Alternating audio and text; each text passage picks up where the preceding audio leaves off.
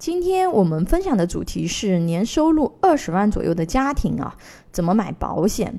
现在年收入能达到二十万的家庭呢，越来越多啊。这样的家庭一般有两个共同点：一，孩子还小啊，需要花钱的地方很多；二，家庭积蓄呢不是很多，甚至还有很多债务啊，比如房贷、车贷等等。虽然呢，家庭收入也不算低啊，但是。抵御风险的能力呢还是比较差，一旦遇到大病，很可能一夜返贫啊。对于医疗费用没有概念的朋友啊，可以看一下癌症治疗一针一百二十万的新闻啊。文稿里面我也附了之前分享的这个文章，有数据显示呀，我国的建档贫困人口里，因病致贫的家庭占了百分之四十，很多人在临终前用于治疗的。花费超过五十万元，比之前一生的医疗费用加起来都多啊！年收入二十万左右的家庭，该如何配置保险，才能把家庭经济层面的这些风险转移给保险公司呢？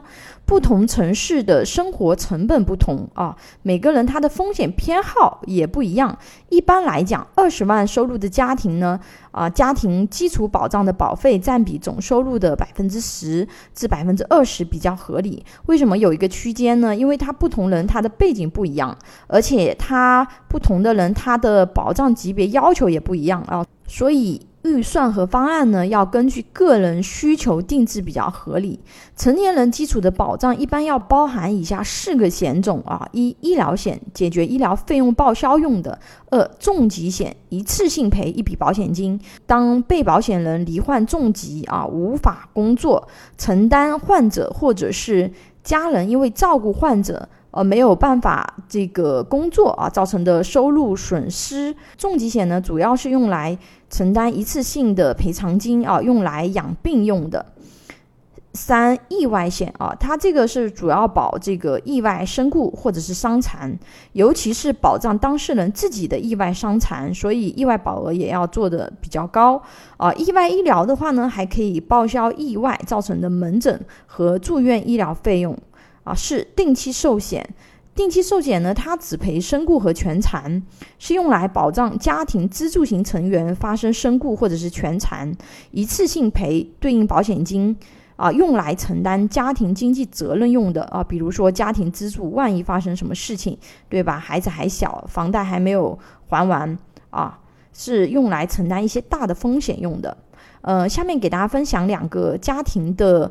方案啊，给大家参考。家庭背景呢是三口之家啊，男主人三十岁，女主人二十八岁啊，女宝宝一岁啊。具体的方案大家可以看文稿啊，因为语音的话呢就不一个一个跟数豆子一样，这个就是给大家数出来啊，因为这样的话听起来也比较枯燥啊。大家具体的方案看文稿。这个方案呢所交的保费占年收入的百分之八点二。方案选取的重疾险呢，是很多人讲的所谓消费型重疾险啊，其实是不带身故的重疾险。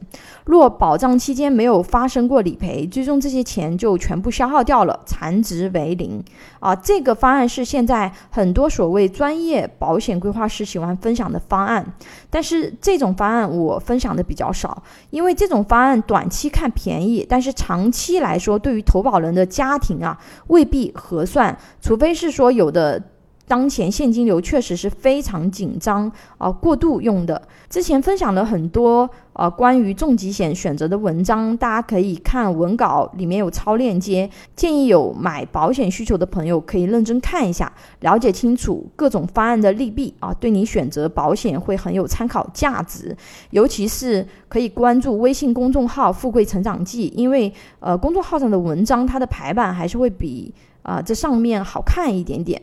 方案一啊，家庭总保费是一万六千多块钱。如果预算比上面低啊，保险方案还能不能做？答案是可以的啊，但是会以牺牲一些保障为代价啊，也就是说，对应的保障会相应的减少。那这个方案的话呢，它能够获得的保障，大家也可以看一下文稿啊。男女主人的话呢，会获得重疾。啊，保障五十万，就是如果说发生重疾，可以赔到五十万啊；疾病身故呢，可以赔到一百万啊。但是这个是在六十周岁以前啊，意外身故可以赔到两百万啊，这个也是在六十岁以前啊。医疗保障的话呢，可以赔到四百万啊。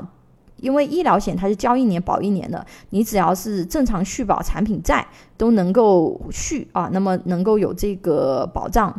呃，孩子的一个保障的话呢，设计的是个短期的，保三十年的啊。重疾险的话呢，是成年以前三十岁以前，对吧？就是可以赔到五十万，呃。对于身故这一块的话，因为根据民法通则啊，不满十周岁的未成年人，他的死亡保险金最高是二十万；已满十周岁但未满十八周岁的未成年人，死亡保险金限额最高是五十万。医疗保障呢也是有四百万啊。这款分享的医疗险的话呢，尤其是有一些小孩年龄比较小的啊，可以看一下，因为大部分呃比较小的孩子的百万医疗险一般都要八九百或甚至是一千多，但这款的话呢，只需要五百多就可以了。那我们再对比一下方案二啊，方案二的话呢，它的保费的话呢是要两万四千多块钱啊。比方案一的话呢，贵了八千多块钱一年啊，但是但是大家注意一下重点啊，方案二会比方案一家庭最终确定性能够拿回一百五十万。什么概念呢？啊，我们同时用方案一和方案二来做对比啊，大家都没有发生疾病理赔，也没有发生意外理赔，也没有发生身故理赔。那如果说是这样的情况呢，方案一最终的钱它就全部消耗掉了，最终能够拿回来的钱是零啊。但是方案二它虽然是比方案一贵了一点，但是如果说什么都没发生，以家庭为单位的话呢？啊，最终这个家庭他确定性是能够拿回一百五十万，因为他的重疾险是保障终身的，并且是带身故的啊，一人五十万，最终确定性是能够拿到一百五十万。你要看他保费的差距差多少啊，就差八千多啊，你要累计起来，那其实总共也就是差了十多万。但是啊，方案二比方案一确定性多了一个一百五十万呢。对吧？所以选择保障方案，不要一看哪个贵了就判断，哎呀不好。要了解一下保障上面有没有什么差别，尤其是找我这种专业做保险的团队啊。我们方案里面分享的都是一百多家保险公司里面评测下来性价比比较高的产品啊，规划出来的方案真的可以说是一分价钱一分货，而不是那种都是品牌溢价啊，贵是贵。啊，但是保障很一般，啊，方案一和方案二的话呢，具体的一些保障细节的差异，大家可以去看文稿啊，因为案例呢只是抛砖引玉，不代表两种方案适用于所有家庭啊。家庭保险方案规划可以根据对应家庭具体情况量身定制，有需要规划保险方案的朋友，可以关注微信公众号“富贵成长记”或者私信老师咨询。